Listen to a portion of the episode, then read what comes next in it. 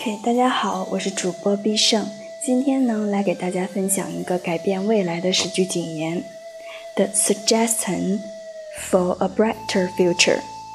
Number one, realize that life isn't always fair. Accept what you must and change what you can.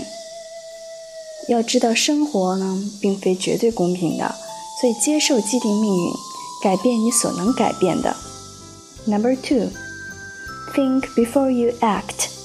A moment of carelessness or anger can cause years of anguish and regret.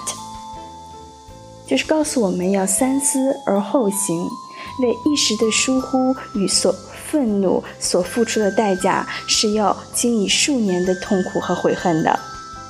Number three, look for the beauty in life, in people in nature and in yourself，发掘生活中无处不在的美，在大自然里，在他人中，也在自己的身上。Number four, appreciate what you have, the people, the opportunities, the material possessions，就是珍惜你所拥有的一切。 人、机遇和物质财富。And number five, make the efforts to have fun. It's a great way to bond with others, and it makes some of the best memories. 就是告诉我们，努力经营生活的乐趣，与人交往是件美好美妙的事情，所以它将留给你非常美好的回忆。Number six. Set aside some time for yourself.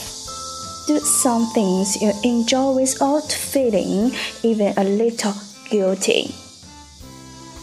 就是留点时间给自己，潇潇洒洒、无所顾虑的做自己喜欢要做的事情。And number seven, accept others without judgment. Everyone is unique, and it's Okay to be different，就说不偏不倚的接受任何人、其他人，每个人都是独一无二的，但是个体的差异呢，又是实属正常的。